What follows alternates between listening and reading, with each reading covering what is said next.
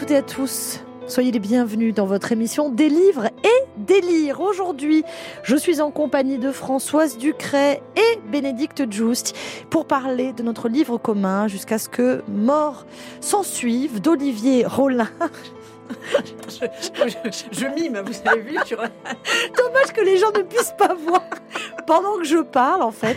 J'ai une souffleuse. Mais Parce qu'on a peur qu'elle oublie le titre. Il faut dire que des titres Elle a comme peur ça. que ça- j'oublie tout.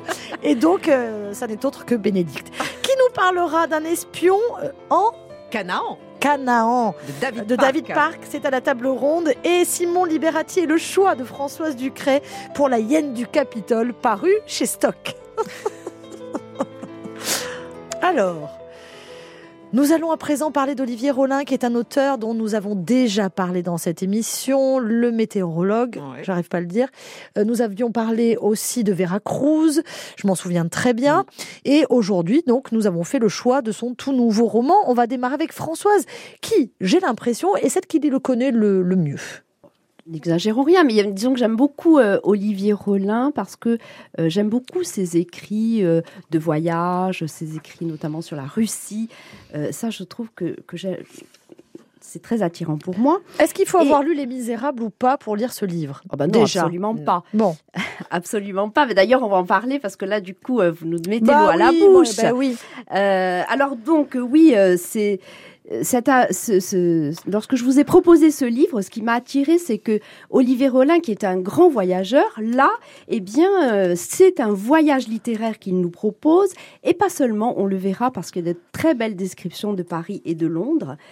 Et ce livre, euh, donc, c'est une, euh, il l'a fait à partir d'un autre livre. Et c'est ça que j'aime beaucoup. euh, c'est lorsqu'on on, on- on crée un livre à partir d'un autre livre. C'est un peu, euh, c'est un peu euh, une Une mise en abîme de la euh, littérature. littéraire, Ouais. voilà. euh, euh, et en l'occurrence ici, euh, il écrit un livre à partir des Misérables, qui est ce grand monument littéraire, donc je suppose un peu impressionnant pour un auteur.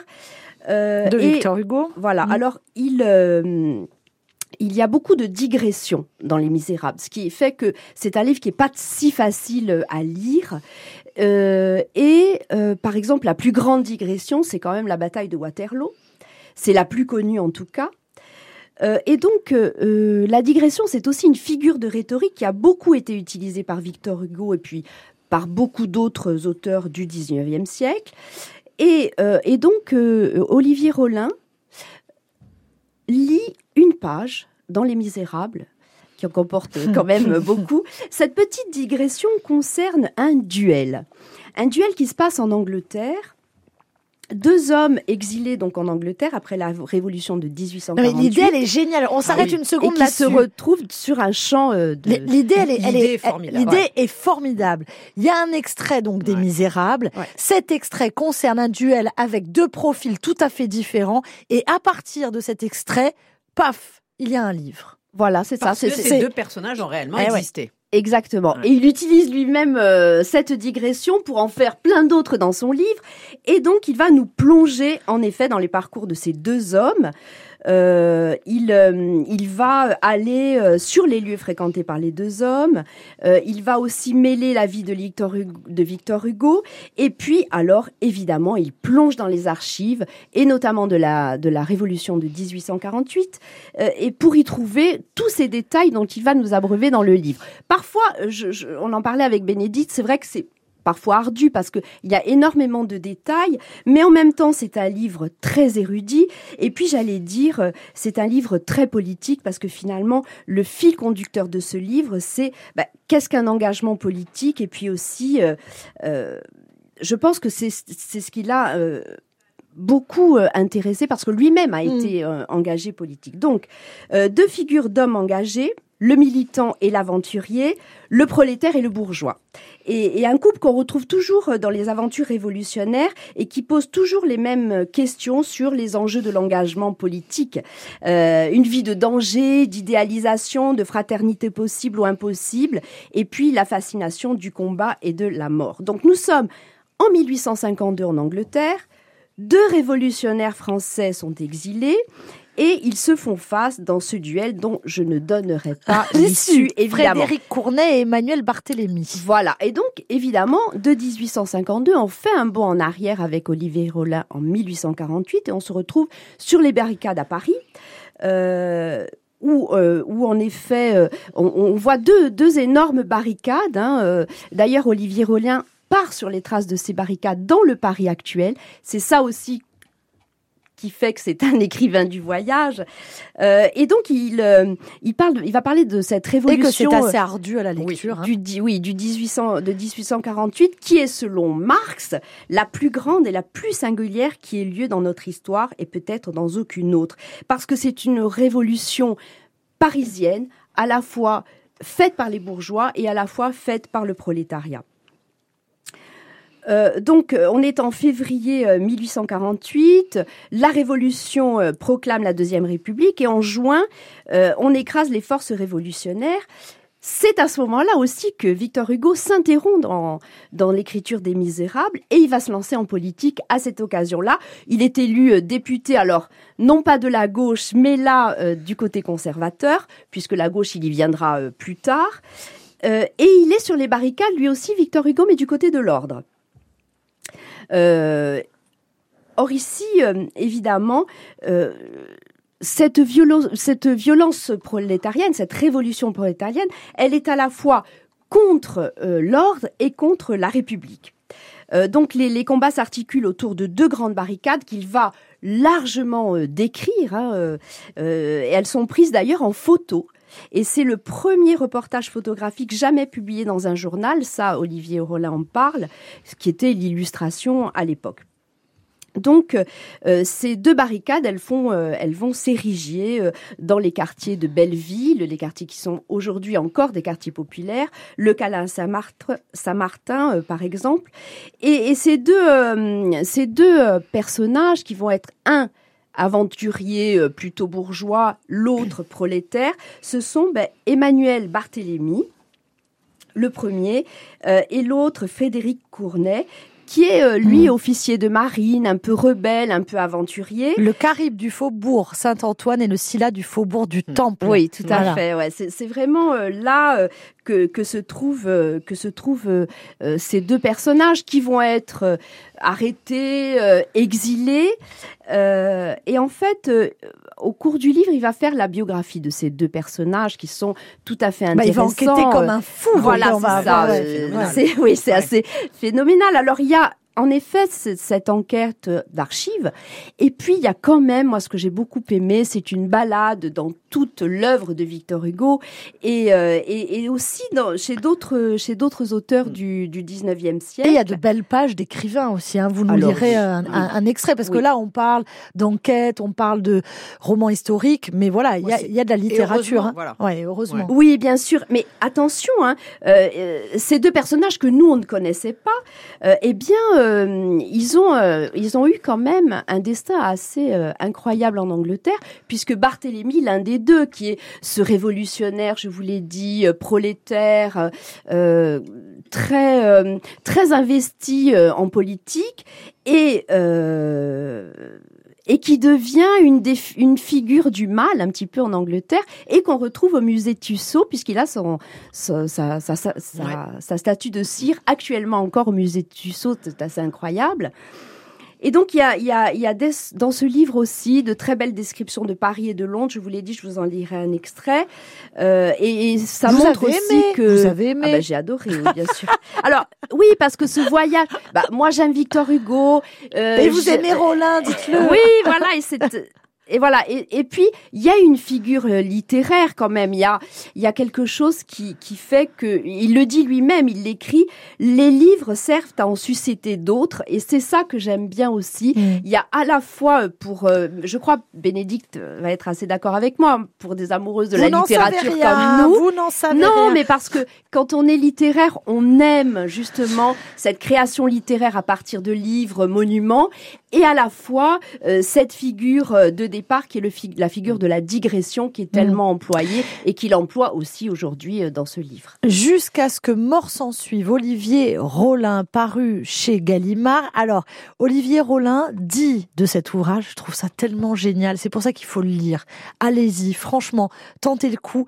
Il dit, euh, c'est une note de bas de page Ouais. euh, du livre Les Misérables. Je suis tellement admiratif de cet auteur prodigieux, ar- artisan de la langue. Eh oui. Eh ben, il faut Eh non, dire qu'il y C'est a une note hein. de bas de page. Eh il bien, dit. oui, il le dit, il y a un moment. Mais vous imaginez l'humilité euh, du, du, de Ouais. cet auteur? Eh ben, après le, le- le passage que vous avez cité, quand il dit les livres servent à en susciter d'autres, et si inférieurs et chétifs que soit leur descendance, peu importe. Parlait Voilà, ouais, livre, ouais. voilà.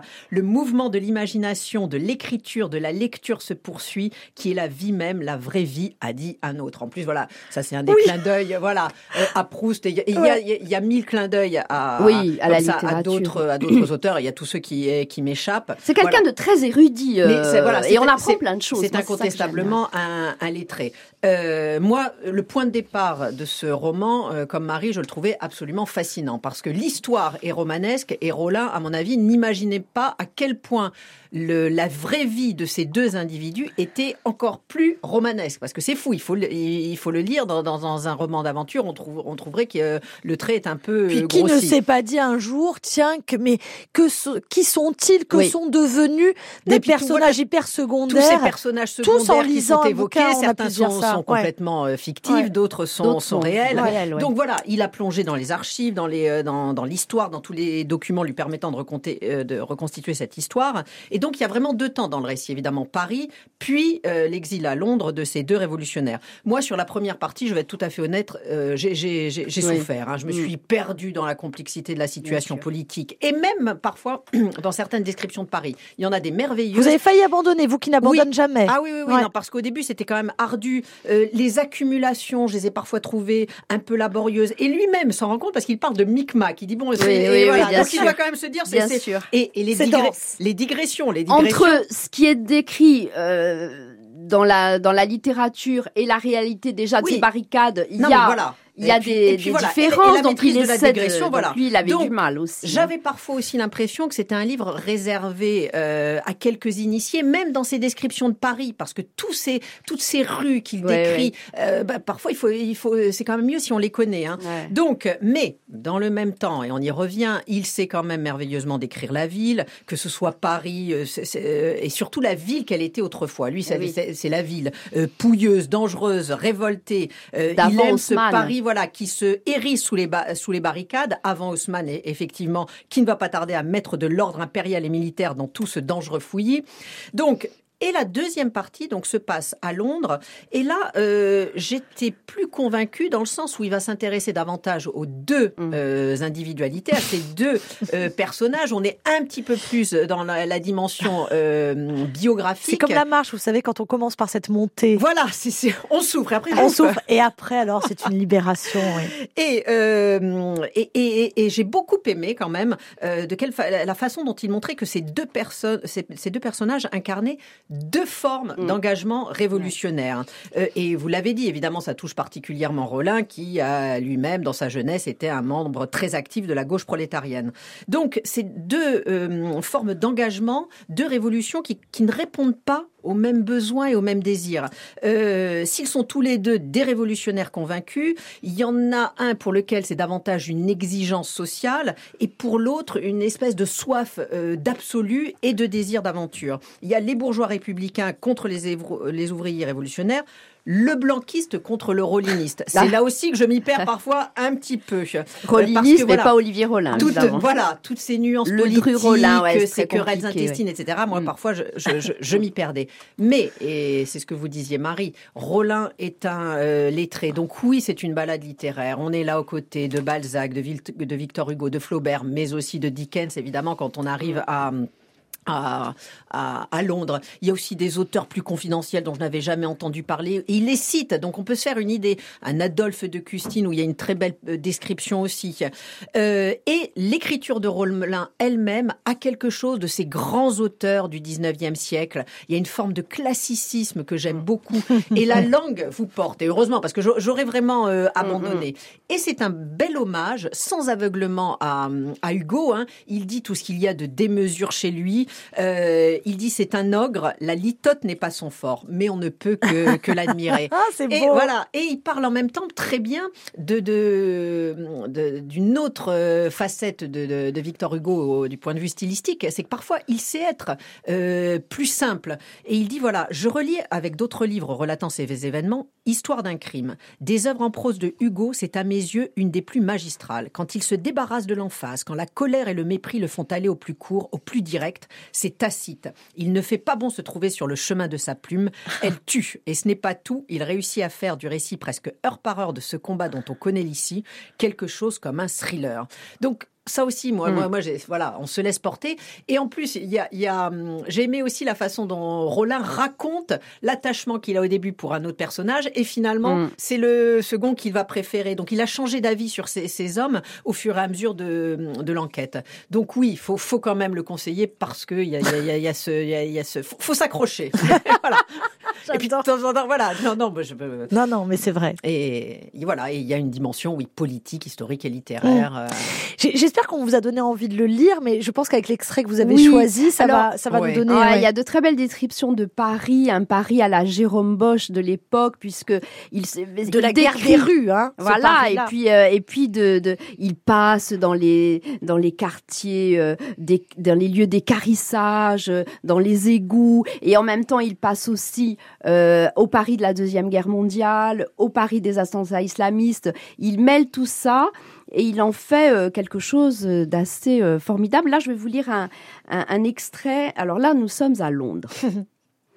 Rue étroite qui semble plutôt des tranchées, où des enfants déguenillés grouillent dans la boue avec des chèvres, des chiens, êtres qui semblent des spectres en chapeau haut de forme cabossés, debout contre les murs, femmes assises, prostrées au pied des maisons, devant des étalages de bouteilles ou de vieilles godasses, sous des bannières de linge mises à sécher dans une lumière fuligineuse qui fait à peine briller l'eau stagnante du caniveau central.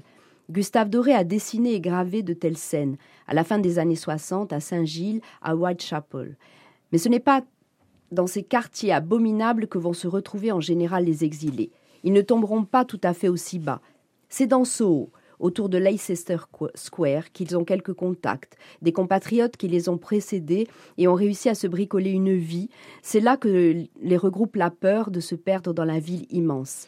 Leicester Square, dit de façon peu charitable Dickens dans Black House, qui paraît en feuilletant entre 1852 et 1853, est un centre d'attraction pour les médiocres hôtels d'étrangers et les médiocres étrangers. Et cette vocation de quartier a eu, a eu la vie dure, puisque Ferdinand, le narrateur de Londres, le roman récemment exhumé de Céline, Aben habite ce même endroit dans Leicester. Oh, c'est bien ça. Ouais, j'adore. Ouais, j'adore. Ouais, ouais, j'adore, j'adore. Merci, merci beaucoup pour ce très très bel extrait. Merci euh, Françoise. Jusqu'à ce que mort s'en suive. Olivier Rollin, donc, euh, qui nous fait revivre deux personnages des Misérables, des personnages qui ont existé avec, vous l'avez entendu, donc la complexité le maillage, les digressions, beaucoup, beaucoup de choses. Mais c'est surtout euh, une œuvre littéraire très intéressante à laquelle il faut s'accrocher. Bénédicte l'a dit. Allez, vous restez avec nous, vous écoutez des livres et des lire.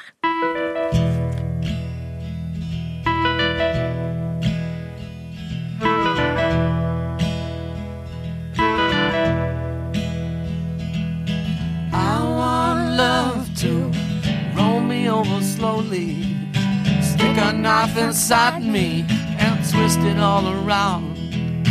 I want love to grab my fingers gently, slam them in a doorway, put my face into the ground.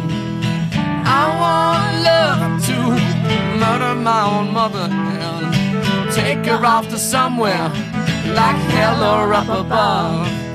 And I want love to change my friends to enemies change my friends to enemies and show me how it's all my fault.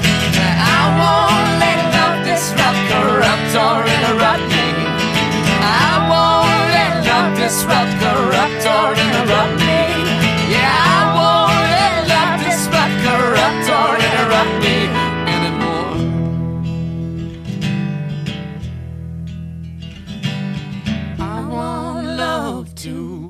walk right up and bite me, grab a hold of me and fight me, leave me dying on the ground. And I want love to split my mouth wide open and cover up my ears and never let me hear a sound. I want love to forget that you offended me, or how you had defended me when everybody tore me down. Yeah, and I want enemies, change my friends to enemies, show me how it's all my fault. Yeah, I won't let love disrupt, corrupt, or interrupt me.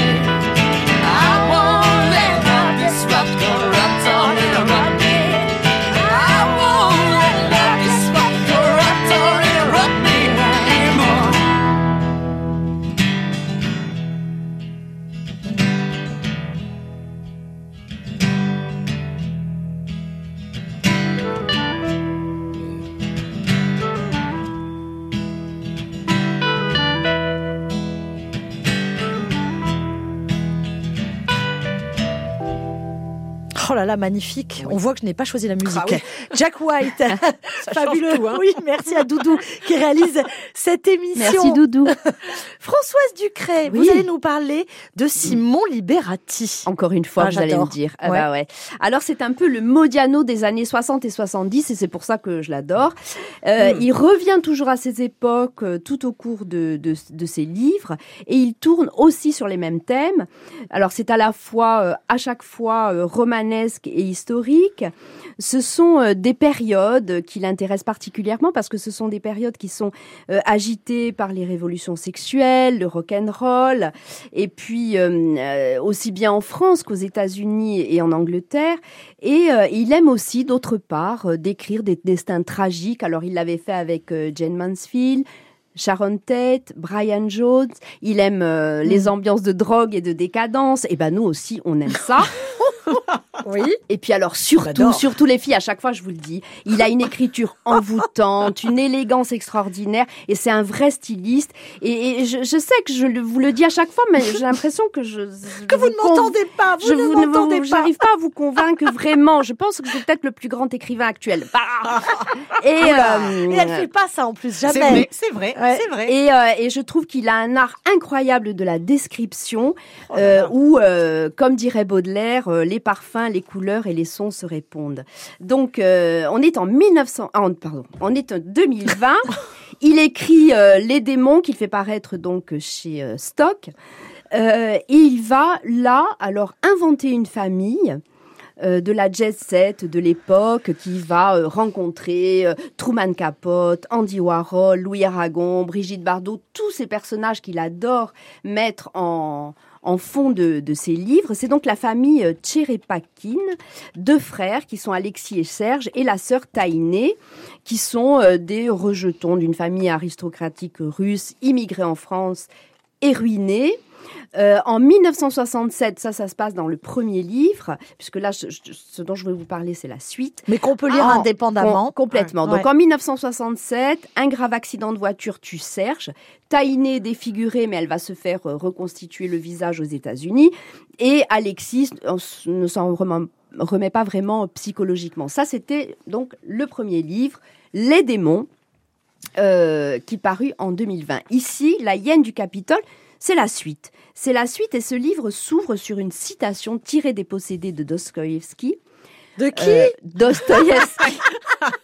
Toujours lui, les démons, évidemment, parce qu'on est dans la dans la donc deuxième moitié du 19e siècle et euh, vous savez que il a cette réflexion sur le nihilisme, et il fait le portrait de ce jeune Nicolas, encore des jeunes de l'époque du 19e siècle, à la fois sé- séduisant et inquiétant, et puis cette jeune fille possédée par les démons et qui tente de préserver un peu d'humanité. Eh bien oui, Alexis et Taïné sont les démons euh, des années 70, les démons qu'il crée donc.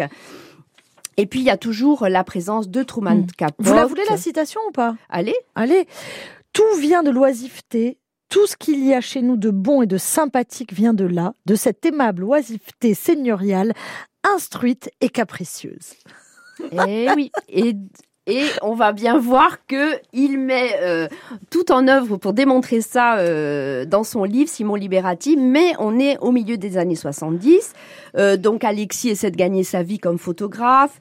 Sa sœur est toujours toxicomane. Elle, elle a fait du trafic de drogue. Et elle est logée par la famille Getty. Alors là, c'est une famille euh, de très riches Américains qui existe, hein, de très riches Américains, mais dont la dynastie a été frappée là aussi euh, par des drames et des scandales. Et ils sont tous les deux à Rome. Ils sont pauvres. Et à Rome, en 1970, la, bruité- la, la, pardon, la beauté bruissait partout. Est-ce que je peux vous lire un petit, Eh, tout petit carrément. extrait? C'est le temps pour moi de dire, euh, le temps que vous trouviez l'extrait, Ouais. que franchement, bravo euh, aux éditions Stock, parce que la couverture est géniale. très belle, oui, très Et belle. les ouvrages sont super, ils sont mous. Ouais. Enfin, non, mais vous, vous vous rendez pas compte, c'est le Ouais, plaisir de lecture. voilà. Donc nous sommes à Rome. Pour échapper au Corso, il s'enfonça dans des ruelles, perdit le sens de l'orientation et commença une errance somnambulique qui l'amena à repasser sans cesse devant la même boutique ou les mêmes affiches. Les piazzas de Rome, si fameuses soient-elles, sont des chambres de labyrinthe enfermées dans un dédale de ruelles qui se dévoient sans cesse. Elles ne sont pas installées au carrefour comme dans les autres capitales, mais dans les recoins. Aucune perspective pour s'orienter, elles n'offrent pas un repère fiable. Malgré leur dimension et les monuments massifs qu'elles contiennent, elles sont susceptibles de se dédoubler ou de bouger à l'intérieur de la ville kaléidoscope, réapparaissant à un coin de rue où on ne les attend pas et changeant leur point de vue. On- on continue cette description sur Rome, que je ne vais pas tout lire, mais euh, c'est assez formidable. Vous avez compris que j'aime bien les descriptions de villes, me semble-t-il. Bon, enfin bref. Enfin, aujourd'hui, en tout cas. Ça peut changer demain. Donc Alexis euh, au milieu euh, de- dans cette Rome, hein, cette Rome qui n'est pas si tout, enfin on n'a pas trop envie d'y aller hein, là.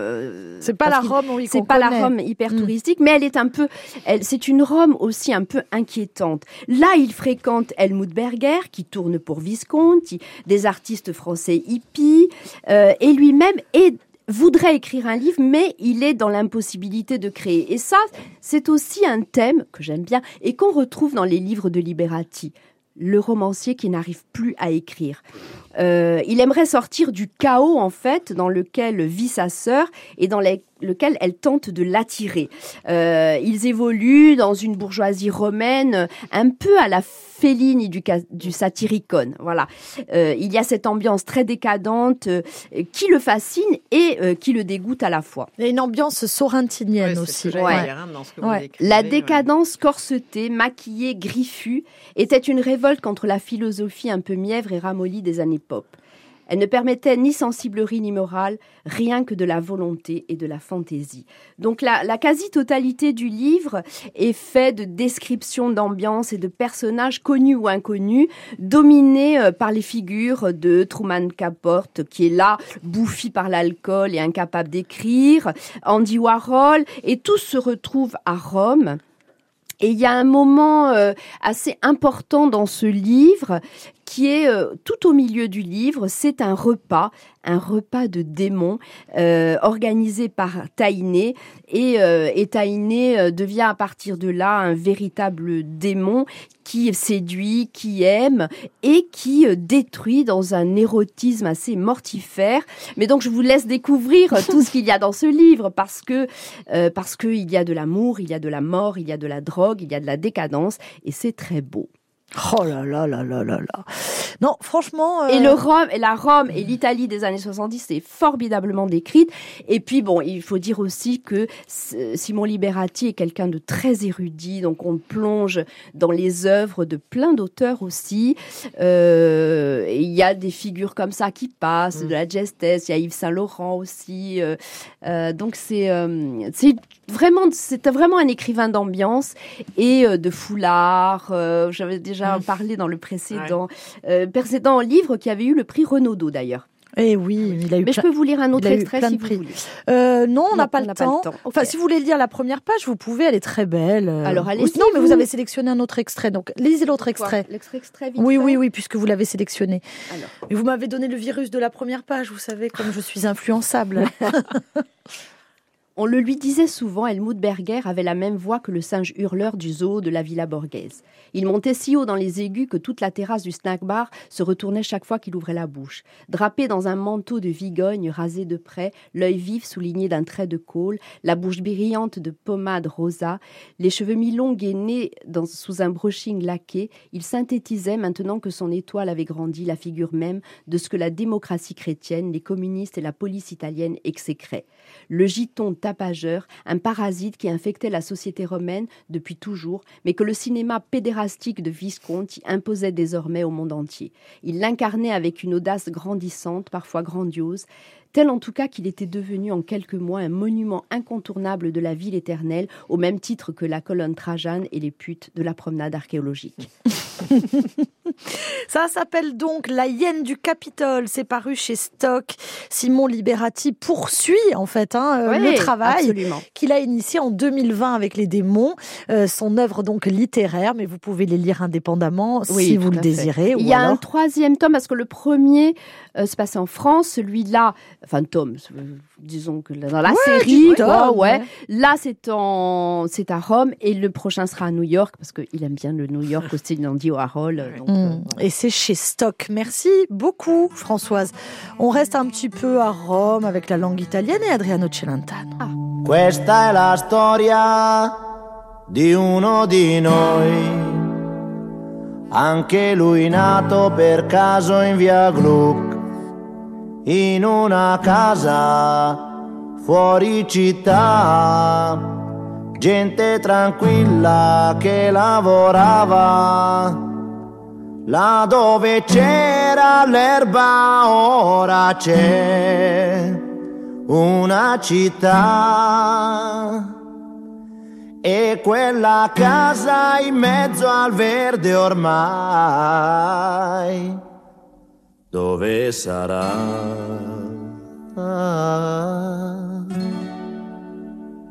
Questo ragazzo della via Group si divertiva a giocare con me, ma un giorno disse vado in città e lo diceva mentre piangeva.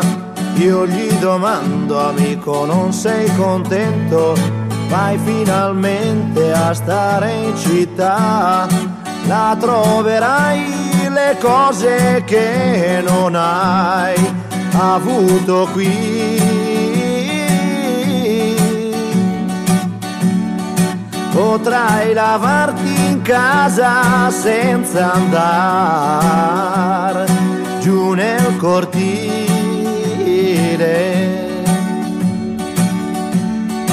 Mio caro amico disse qui sono nato e in questa strada ora lascio il mio cuore, ma come fai a non capire? È una fortuna per voi che restate a piedi nudi a giocare nei prati, mentre là in centro io respiro il cemento, ma verrà un giorno che ritornerò ancora qui.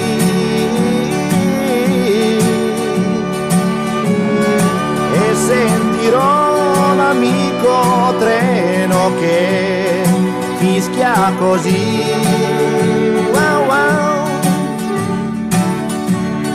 Passano gli anni, ma otto sono lunghi, però quel ragazzo ne ha fatta di strada, ma non si scorda la sua prima casa, ora coi soldi lui può comprarla, torna e non trova gli amici che aveva solo case su case, catrame e cemento, là dove c'era l'erba ora c'è una città.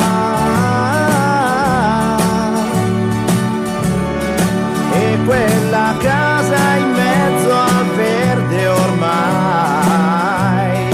dove sarà?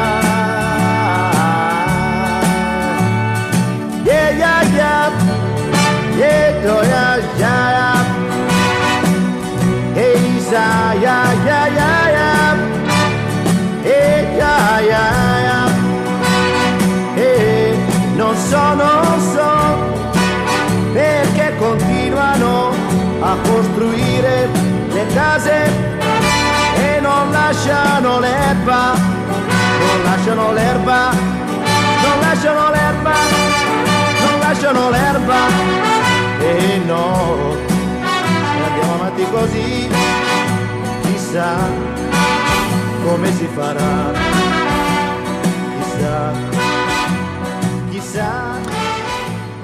Il ragazzo della Via Gluck avec Adriano Celentano sur RCFM et dans votre émission Des livres et des lire. Après avoir parlé de Simon Liberati, la hyène du Capitole, d'Olivier Rollin, jusqu'à ce que mort s'en suive chez Gallimard et Liberati chez Stock, nous allons du côté de la table ronde avec David Park.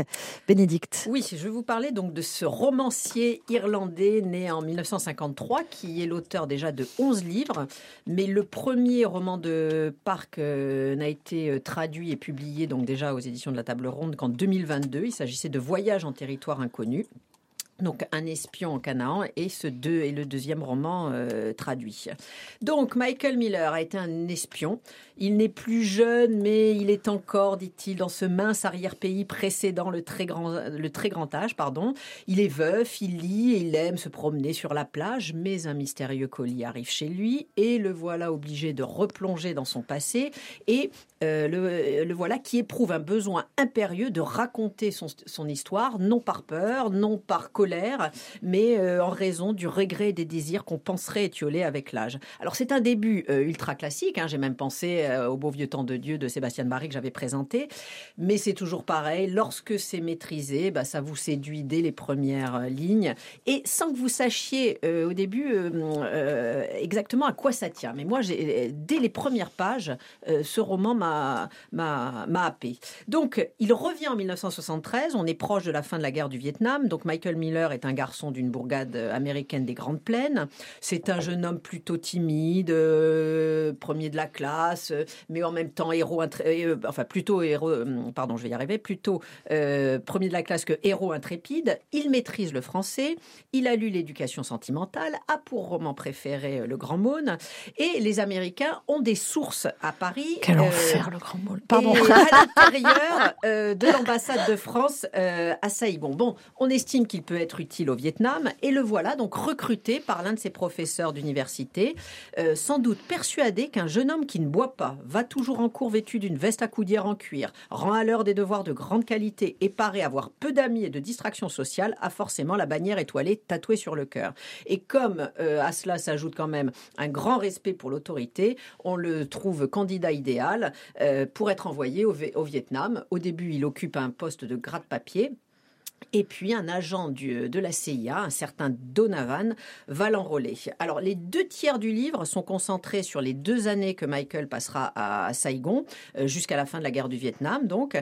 Et le dernier tiers, lui, est une rapide évocation de ce que fut sa vie et surtout donc une, évocation de son euh, présent le plus immédiat, le plus immédiat, donc 40 ans après 1973, hein, euh, euh, lorsque Trump va être élu président des États-Unis, ça a son importance, et quand son passé le, rattrape. Alors, j'ai lu peu de romans d'espionnage, donc j'ai pas forcément de- énormément d'éléments de comparaison, mais faut pas s'attendre à un livre avec de multiples rebondissements. Euh, Michael n'a pas euh, la, la- la flamboyance d'un espion tel qu'on la fantasme. hein. C'est pas Euh, James Bond. Voilà. Mais sans doute est-il beaucoup plus réaliste.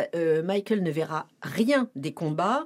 Les missions qu'on lui donne sont finalement assez rares et on a le sentiment qu'il subit un peu les événements. Il essaie parfois d'avoir une, une prise sur eux, mais on voit bien que tout lui échappe, qu'il ne comprend pas grand-chose à ce qui à ce qui se passe.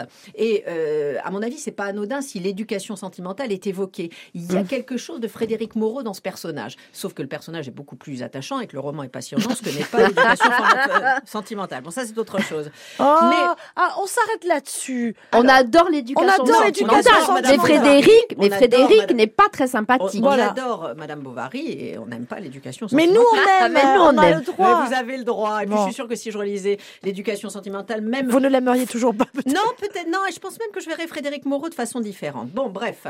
Euh, Oui, enfin bon, c'est quand même un salaud. Oh, salaud, c'est un... Non, c'est pas un salaud, c'est peu, un, ouais. passif. Oh, non, il fait- il fait- non, non, pourquoi vous dites ça Pas du tout? Donc, euh, voilà, vous avez Michael qui semble vivre comme ça dans une espèce de torpeur, de, de passivité, et qu'on retrouve dans le récit. Il y a une forme de lenteur qui est liée en plus au fait que c'est que c'est uniquement un récit euh, intros- introspectif, et pourtant, le livre est absolument passionnant, euh, tenu de la première à la dernière ligne, parce que Park sait raconter des histoires, plonger dans une conscience et ménager des moments forts. Moi, il y a une scène d'interrogatoire euh, qu'à mon avis, on peut difficilement euh, oublier. Et euh, alors même qu'il ne fait jamais dans le spectaculaire. hein. Il ne montre pas toute l'abomination de la guerre du Vietnam. Ce qui l'intéresse, c'est un autre aspect de celle-ci, celle de l'arrière-plan où tout se joue dans les, bureaux, où les prises de, de, de décision de hauts responsables relèvent parfois de règlements de compte euh, entre personnalités aux égaux quelque peu surdimensionnés. Donc voilà, c'est un livre qui se concentre sur la fin de la guerre du Vietnam, qui, raconte comment une, une situation, euh, c'est complètement délité, c'est la débandade, on finit sur la chute de Saïgon, euh, qui marque véritablement la fin de la guerre du Vietnam. Il évoque l'évacuation de, tous ces- de tous les Américains, de certains responsables sud-vietnamiens et de tous ceux qui ont Qui été restent. aussi oubliés. Donc euh, là, là, il montre vraiment euh, à quel point, en fait, on, ne- saisit rien euh, d'une guerre, même quand on est euh, au cœur de celle-ci. Comment on se débrouille avec ses idéaux, comment on se débrouille quand on se rend compte, peut-être beaucoup plus tard, qu'on s'est trompé? Donc, c'est un livre, oui, avec une dimension historique, mais éminemment politique et philosophique. hein. Euh, il réfléchit beaucoup sur la, notion de responsabilité, de culpabilité, sur le problème de la rédemption. Euh, il réfléchit aussi sur notre soumission à l'autorité. Euh, le personnage, comme ça, décrit formidablement euh, un moment donné où, sa voix VOX hein, se confond avec celle de son supérieur. Il a l'impression de disparaître. Et ça, c'est terrible pour lui, mais c'est ce qui lui arrive. Et tout cela est raconté, alors moi, avec une extrême délicatesse. Il y a quelque chose de très mélancolique aussi dans, dans l'écriture. La construction du livre est intéressante. Vous avez deux parties, Soldat fantôme et La traversée. Et toutes deux, elles sont précédées d'un court texte qui relate un souvenir d'enfance du narrateur euh, qui semble un petit peu anodin, mais qui est en fait profondément euh, édifiant. Voilà, euh, on vous le dit dans la quatrième du couverture, il y a du Graham Greene, hein, et c'est bon comme Mm. du Graham Greene, et ça finit comme un, un épisode de Trou Détective euh, saison 1. Euh, voilà. Ah oui, oui, Eh la non, il faut fin, être voilà. précis. La, non, la fin, on bascule complètement. Moi, j'ai trouvé ça formidable, formidable, formidable. Alors en plus il est il est en France hein, en ce moment figurez-vous à l'occasion donc de la sortie Ah, de, de eh ben. son de son nouveau roman donc un espion en Canaan Euh, il l'était jeudi dernier au centre culturel irlandais donc euh, à Paris pour une rencontre donc il fait un peu le tour des popotes alors Ouais. si vous êtes dans le coin que vous Ah oui. vous avez Ah. envie de saluer euh, David Park eh bien euh, voilà il est là il est en France si vous voulez le saisir peut-être pour le faire venir à un festival Ah oui. à des rencontres que sais-je Et traduit par Cécile Arnaud, je ne sais plus si je l'avais non dit. vous l'avez pas dit un Voilà. extrait Alors oui. enfin si vous le voulez bien J'ai hésité parce qu'il y avait tellement de choses et j'ai finalement choisi quelque chose d'un peu nostalgique. hein. Les années passent, sinon en un clin d'œil, du moins avec une hâte de plus en plus inconvenante, mais le besoin d'avoir une maison au mur robuste est profondément ancré en moi. Quand, au moment de prendre notre retraite, nous avons déménagé dans l'Est pour vivre sur la côte, j'ai résisté au désir de Julia d'acheter une des vieilles demeures face à l'Atlantique, en arguant de tous les travaux à faire, sans avouer que j'appréhendais aussi le déchaînement de la nature, les marées montantes et les tempêtes qui fermentaient au large avant de foncer vers la terre. En définitive, nous avons acheté une maison à deux rues derrière, mais suffisamment près pour sentir l'agitation incessante de l'océan pénétrer les linéaments de nos vies. Et lors de nos promenades matinales le long du rivage, en voyant les mouettes malmenées par le vent, nous savions pouvoir retourner au confort d'un endroit solide. Une maison qui a désormais trop de pièces vides, toutes soumises à la lente infiltration de la solitude. Une maison qui donne moins l'impression de protéger que d'enfermer. Même les meubles qui nous ont accompagnés dans nos très nombreux domiciles et que nous avons emportés du vieux continent au nouveau monde gardent la patine profonde du souvenir. Une chaise dénichée à Portobello Road, une petite table achetée chez un antiquaire à Madrid, des lampes de chevet en cristal découvertes par Julia sur un marché aux puces d'Amsterdam. Parfois, je les effleure fleurs en passant, comme si, par ce contact, je pouvais dépoussiérer les souvenirs que j'ai d'elle et de notre vie ensemble. Oh, c'est beau. Hein? Ça s'appelle donc Un espion en Canaan. C'est signé David Park et c'est à la table ronde. Merci beaucoup, Bénédicte. Et merci à Lucie Boniel. Euh, oui, ben merci pour le, le conseil et l'envoi. Euh, la semaine euh, prochaine, place au cinéma. Et puis, nous nous retrouverons, mesdames, pour parler alors de notre livre commun que nous propose Bénédicte. Marion Fayolle, elle signe du même bois. On reste chez Gallimard. Je ne alors, je ne l'ai pas lu, hein. je préfère le préciser parce que. Bien sûr, ben, c'est ça aussi qui est mais j'ai- bien. Mais j'ai très envie. Voilà, parce qu'elle est également illustratrice. Oui. Et, Et voilà. c'est un premier roman. C'est un premier roman, Voilà, il y a de belles illustrations. Les enfants, les bébés, ils les appellent les petits tout. Et c'est vrai qu'ils sont des petits tout, qu'ils sont un peu de leur mère, un peu de leur père, un peu des grands-parents, un peu de ceux qui sont morts il y a si longtemps. Tout ce qu'ils leur ont transmis, caché, inventé, tout. C'est pas toujours facile d'être un petit tout, d'avoir en soi autant d'histoires, autant de gens, de réussir à les faire taire pour inventer encore une petite chose à soi. Voilà un petit extrait de notre prochain livre commun. Merci mesdames. Merci. Merci à vous, Marie. Merci Françoise. Dominique. Merci, Marie. Bénédicte. Et merci Dominique qui réalisait cette émission à réécouter quand vous le désirez en podcast. tombé du ciel travers les nuages. Quel heureux présage pour un aiguilleur du ciel tombé du lit, fauché en plein rêve, frappé par le glaive